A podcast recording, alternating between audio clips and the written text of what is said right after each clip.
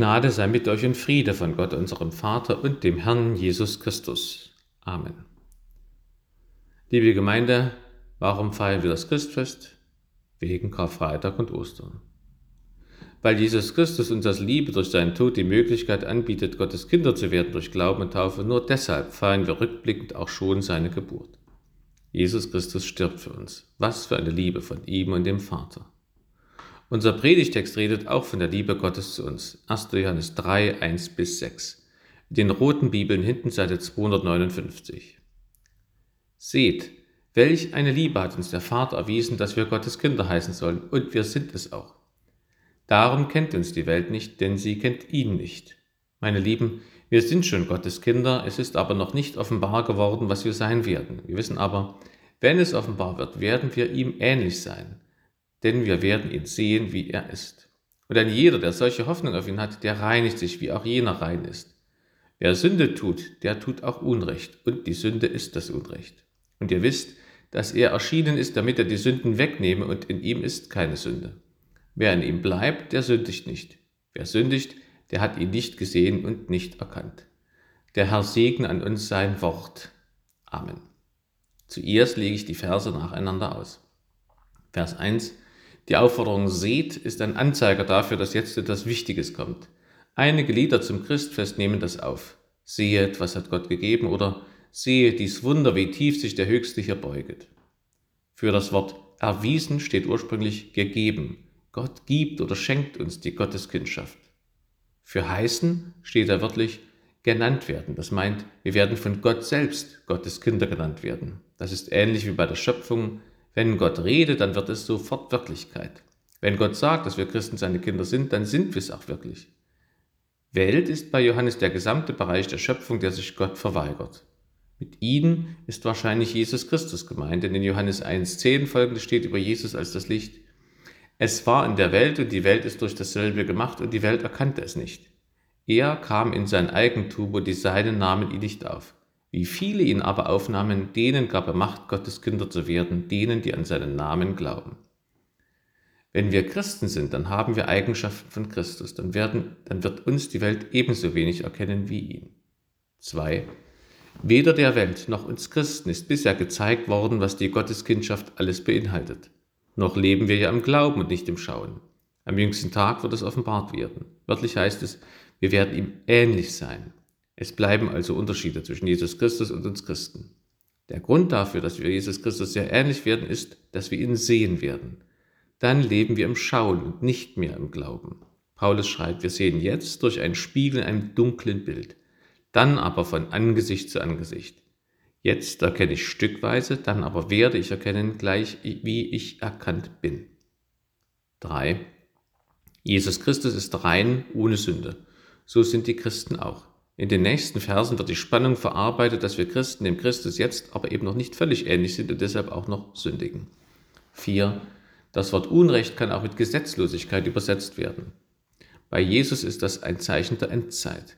Hier wird der wichtige Unterschied zwischen Sünde in der Einzahl und den Sünden in der Mehrzahl benannt. Sünde in der Einzahl ist Trennung von Gott. Daraus folgen die vielen Sünden, nämlich der Ungehorsam und die Lieblosigkeit und Gesetzlosigkeit gegenüber Gott.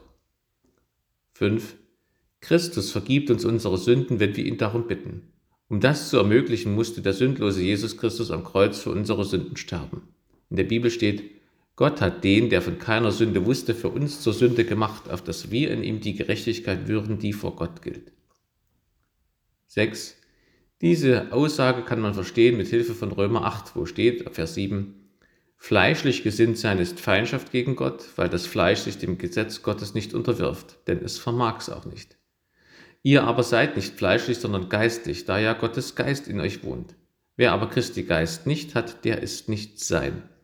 Wenn aber Christus in euch ist, so ist der Leib zwar tot um der Sünde willen, der Geist aber das Leben um der Gerechtigkeit willen. Damit soll der krasse Gegensatz zwischen einem Leben in Christus und einem Leben ohne Christus herausgestellt werden. Und dass wir als Christen immer noch sündigen, weil wir eben in einem toten Leib leben. Nun möchte ich einige Aussagen dieses Bibeltextes so zusammenfassen. Wir feiern heute das Wunder von Bethlehem. Gott schenkt uns seine Liebe und darin erstens eine neue Würde, zweitens eine große Hoffnung, drittens eine tiefe Verwandlung. Zuerst also Christfest heißt, dass wir durch Gottes Liebe eine neue Würde erhalten. Und diese Würde heißt, Gottes Kinder zu sein. Seit der Schöpfung sind die Menschen Gottes Geschöpfe. Gottes Kinder werden Menschen dann, wenn sie von Gott geboren werden und zu ihm Vater sagen. Väterlich verhält sich Yahweh zu allen Menschen, aber Vater ist er nur für seine Kinder. Wir sind alle von Menschen geboren worden. Gott wird unser Vater erst dadurch, dass wir von Gott, dem Heiligen Geist, neu geboren werden. Jesus sagt es dem Nikodemus so, wenn jemand nicht geboren wird aus Wasser und Geist, so kann er nicht in das Reich Gottes kommen. Und dieses Angebot macht uns Jahwe zum Christfest in seinem Sohn Jesus Christus. Gott nennt uns nicht einen Katalog von Aufgaben, die wir erfüllen müssen, um aus dem Geist geboren zu werden. Gott sucht auch nicht Einzelmenschen aus, die ihm besonders gefallen. Nein, Gott nimmt jeden. Anders als bei der Wahl der Fußballmannschaften, wo die Unsportlichsten bis zum Schluss übrig bleiben, keiner sie will. Gott will sogar mich. Dem himmlischen Vater ist jeder recht egal ob reich oder arm, Professor oder Lagerarbeiter, Mann oder Frau, Rentner oder Kind. Sünder sind sie alle. Und damit wir das wirklich glauben und begreifen, wird Gott selber ein kleines, armes Kind geboren unter sehr einfachen Bedingungen. Wir sind Brüder und Schwestern von Jesus geworden, damit wir als seine Geschwister einen gemeinsamen Vater haben dürfen. Ein Weihnachtslied singt, Gott wird Mensch, dir Mensch zugute, Gottes Kind, das verbindet sich mit unserem Blute. Und in einem anderen Lied, er wechselt mit uns wunderlich. Fleisch und Blut nimmt er an und gibt uns in seines Vaters Reich die klare Gottheit dran. Gott wurde Mensch, damit wir Menschen Gott ähnlich werden können, Gottes Kinder heißen dürfen. Gott sagt heute zu dir, du bist meine Tochter, du bist mein Sohn. Und du, und du, und du. Warum tut Gott das? Aus Liebe zu uns. Aus Liebe schickt uns Gott seinen Sohn. Wir können die Größe von Gottes Liebe nie genug erfassen. Wir können nur immer wieder daran denken und uns an sie erinnern lassen. Deshalb steht im Predigtext, seht. Seht, welch eine Liebe hat uns der Vater erwiesen, dass wir Gottes Kinder heißen sollen.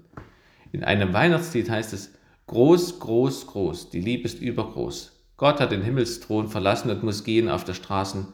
Groß, groß, groß, die Liebe ist übergroß. Kind Gottes zu sein ist auch etwas ganz anderes als etwa Freund Gottes zu sein. Eine Freundschaft kann in die Brüche gehen, aber die Kindschaft ist unzerstörbar. Das ist ja auch bei uns Menschen so. Ein Vater kann seine Frau und das gemeinsame Kind verlassen. Deshalb bleibt er trotzdem der Vater des Kindes und hat Verantwortung. Seine Gene sind zu 50 Prozent in seinem Kind enthalten, ob er das will oder nicht. Und selbst wenn die Mutter ihr Kind in die Babyklappe legt, sie bleibt immer die Mutter. Auch von ihr stecken 50 Prozent der Gene in ihrem Kind. Eine Mutter kann ihr Kind nie vergessen. So bleibt auch Gott unser Vater. Wir brauchen keine Angst zu haben, dass er es sich anders überlegt, wenn wir ihn mit unseren Sünden beleidigen und uns von ihm abwenden wie der verlorene Sohn. Bei Gott steht immer eine Tür für uns offen. Außerdem bedeutet Kind Gottes zu sein, dass ich eine Familie habe. Wenn ich Christ bin, gehöre ich zur Familie Gottes. Auch als Single habe ich dann einen Kreis von vertrauten Menschen. Gerade an den Feiertagen ist das ein Trost. Wenn ich Kind Gottes bin, dann ist doch Gottes Sohn Jesus Christus mein Bruder, oder? Interessant ist, dass es in der Bibel nur über die Christen gesagt wird, dass wir seine Brüder sind, aber nicht andersherum, dass Jesus unser Bruder ist. Vielmehr legt Jesus selber Wert auf den Unterschied zwischen ihm und uns. Als er nach seiner Auferstehung mit Maria Magdalena spricht, sagt er, Geh aber hin zu meinen Brüdern und sag ihnen, ich fahre auf zu meinem Vater und eurem Vater, zu meinem Gott und eurem Gott. Jesus Christus ist wahrer Mensch und wahrer Gott. Wir sind nur Mensch. Vielleicht könnte man deshalb sagen, dass wir Jesu Halbbrüder und Halbschwestern sind. Im dritten Teil der Predigt wird es darum gehen, dass wir uns durch unsere Sünden nicht zu Stiefgeschwistern von Jesus Christus machen. Gott liebt uns so sehr, dass er uns anbietet, seine Kinder zu werden. Kind Gottes, da steckt auch drin, dass wir noch wachsen im Glauben, dass wir noch nicht fertig sind mit unserer Entwicklung, dass wir nicht wie der himmlische Vater sind. Noch nicht. Denn Gottes Liebe ist so groß, dass sie uns mit der Gotteskindschaft zweitens eine große Hoffnung schenkt. Es geht uns wie den Kindern eines amerikanischen Milliardärs. Die müssen sich ihr Brot selbst verdienen und das gelingt ihnen verschieden gut, habe ich gelesen. Aber sie wissen alle, dass sie mit Sicherheit einmal das Milliardenvermögen ihres Vaters erben werden. So dürfen wir mit Sicherheit wissen, dass wir Gottes Kinder sind und einmal erben werden. Sicher können wir sein, weil Gott der Allmächtige es uns selbst verspricht. Seine Worte sind Taten, sind Wirklichkeit. Im Psalm 33,9 heißt es über Gott, wenn er spricht, so geschieht's. Wenn er gebietet, so steht es da. Und er sagt eben, dass wir Gottes Kinder sind. Und was wir erben werden, das hören wir im Predigtext auch schon, auch wenn wir es nicht begreifen können. Es ist aber noch nicht offenbar geworden, was wir sein werden. Wir wissen aber, wenn es offenbar wird, werden wir ihm ähnlich sein, denn wir werden ihn sehen, wie er ist. Gleich nochmal. Es ist aber nicht offenbar geworden, was wir sein werden. Wir wissen aber, wenn es offenbar wird, werden wir ihm ähnlich sein, denn wir werden ihn sehen, wie er ist. Wir werden Gott ähnlich sein, weil wir Gott sehen werden, wie er ist. Viele Anfechtungen im Glauben haben damit zu tun, dass wir Gott nicht sehen können. Und hier steht, wir werden ihn sehen, wie er ist. Das ist eine der steilsten Aussagen der Bibel. Ich erinnere daran, dass selbst Mose Jahwe nur hinterher schauen durfte, weil Jahwe zu Mose sagt, mein Angesicht kannst du nicht sehen, denn kein Mensch wird leben, der mich sieht. Und schon das Hinterhersehen hat Mose so verändert, dass sein Angesicht strahlte. Diese göttliche Ausstrahlung konnten die Israeliten nicht aushalten. Deshalb musste Mose eine Decke über seinen Kopf legen, als er vom Berg und der Begegnung mit Jahwe herunterkam. Auch aus diesem Grund ist Jesus Christus Mensch geworden. Ihn können wir ansehen, ohne zu sterben, ganz im Gegenteil. Wer Jesus Christus im Glauben ansieht, wird ewig leben. Und Jesus sagt, wer mich sieht, der sieht den Vater. Die meisten Ausleger beziehen unsere Bibelstelle auch auf Jesus Christus, weil im vorangegangenen Kapitel von Christi Offenbarung die Rede ist. Man könnte sagen, unser himmlischer Vater legt uns mit Jesus einen Geschenkgutschein unter den Christbaum. Wer an Jesus Christus glaubt, der wird garantiert Gott sehen der wird selber Gott ähnlich werden. Was der Teufel im Garten Eden der Eva vorschwindelte, nämlich, dass sie sich die Gottähnlichkeit rauben könnte durch Ungehorsam gegenüber Gott, das schenkt Gott den Menschen, die ihm gehorchen. Das bedeutet, das Beste kommt für uns Christen erst noch. Deswegen können wir voller Hoffnung das Christfest feiern, auch wenn die äußere Situation für manche in diesem Jahr vielleicht alles andere als fröhlich ist. Wenn ein Familienmitglied erkrankt ist und vielleicht sogar im Krankenhaus Weihnachten verbringen muss oder alle in Quarantäne sind, dann ist einem vielleicht nicht nach Lachen zumute. Aber Hoffnung dürfen wir dennoch haben. Hoffnung, dass dieses Leben, unser jetziger Körper und unsere jetzigen Möglichkeiten nicht alles ist, was wir noch zu erwarten haben. Nein, das Erbe wird uns erst noch ausgezahlt werden. Und wir wissen, Jesus ist selber einer in unserer Erbengemeinschaft geworden. Einer, der wie wir Todesangst und Qual, Unsicherheit und Demütigung ertragen musste der damals kein gemütliches Christfest erlebte. Mit ihm zusammen dürfen wir das Erbe erwarten. Weil wir auf unsere Verwandlung hoffen, brauchen wir unsere Hoffnung nicht mehr so stark auf materielle Dinge zu setzen. Weihnachten wird nicht erst dann, wenn wir viele Geschenke machen, sondern wenn wir Gottes Geschenk, Jesus Christus, annehmen. Die Erwachsenen könnten zum Beispiel versuchen, sich gegenseitig weniger Geschenke zu machen und dafür mehr zu investieren in gemeinsam verbrachte Zeit an den Christfesttagen. Wir feiern das Wunder von Bethlehem. Gott schenkt uns seine Liebe und darin nicht nur eine neue Würde und eine große Hoffnung, sondern jetzt schon eine tiefe Verwandlung. Das ist der dritte Gedanke der Predigt. Im Predigtext heißt es, ein jeder, der solche Hoffnung auf ihn hat, der reinigt sich, wie auch jener rein ist. Bemerkenswert sind in diesem Satz zwei Aussagen. Erstens, Christen haben es nötig, sich zu reinigen. Christen bleiben Sünder, gerechtfertigte Sünder. Die reine Gemeinde gibt es nicht. Zweitens ist bemerkenswert, dass hier nicht steht, alle, die auf Christus hoffen, müssen sich reinigen oder sollen sich reinigen. Nein, hier steht der Indikativ.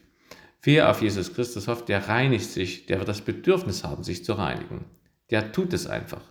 So wie es einem geht, der aktiv Sport treibt, der hat das Bedürfnis, sich gesünder zu ernähren. Oder wie jemand, der verliebt ist, einen Liebesbrief schreibt oder den Geliebten oft anruft. Das muss man demjenigen nicht befehlen.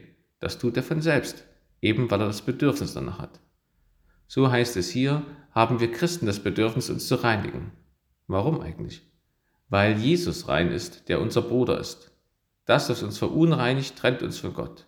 Und wir sind ja gerade dazu Jesu Geschwister geworden, damit für uns die Trennung von Gott überwunden wird. Sich reinigen heißt zum Beispiel auch in den Gottesdienst zu gehen. Ihr seid heute hier, weil ihr euch nicht von der Familie Gottes und eurem Bruder Jesus trennen wollt. Sich reinigen heißt beichten, die Vergebung meiner Sünden von Gott annehmen. Ja, man könnte von einem Weihnachtstausch sprechen. Gott schenkt uns seinen Sohn und mit ihm die Gotteskindschaft. Wir dürfen ihm dafür unsere Sünden unter den Christbaum legen als in Anführungsstrichen Weihnachtsgeschenk. Sich reinigen heißt aber auch anders zu leben, so wie unser Bruder Jesus Christus zu leben, eben ihm nachzufolgen. Die Hoffnung, die uns Jesus bringt durch die Gotteskindschaft, die wird für uns nicht zu einer neuen Pflicht, sondern die ist wie eine Quelle, aus der immer neue Taten sprudeln. Taten, die Gott von uns haben möchte.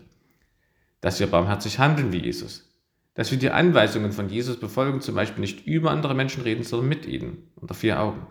Dass ich nicht auf Arbeit eine Mail, die nur meinen Kollegen angeht, gleich noch an die ganze Abteilung CC schicke. Wenn ich der Bruder oder die Schwester von Jesus bin, dann wird sich die Familienwande auch in meinem Verhalten ausdrücken. Dann werden wir Jesus Christus immer ähnlicher. Dann sollte es nicht mehr über mich heißen, das sieht dir ähnlich, sondern du siehst Christus ähnlich. Dann kann ich zum Beispiel dieses Jahr zu Weihnachten einmal meine eigenen Erwartungen und Wünsche in den Hintergrund stellen, darauf achten, was meinem Ehepartner oder den Kindern die meiste Freude bereiten würde. Das wird dann auch nicht unbedingt eine weiße Weihnacht, aber eine reine Weihnacht. Und die wünsche ich uns allen. Amen. Und der Friede Gottes, der höher ist als alle Vernunft, der bewahre eure Herzen und Sinne in Christo Jesu.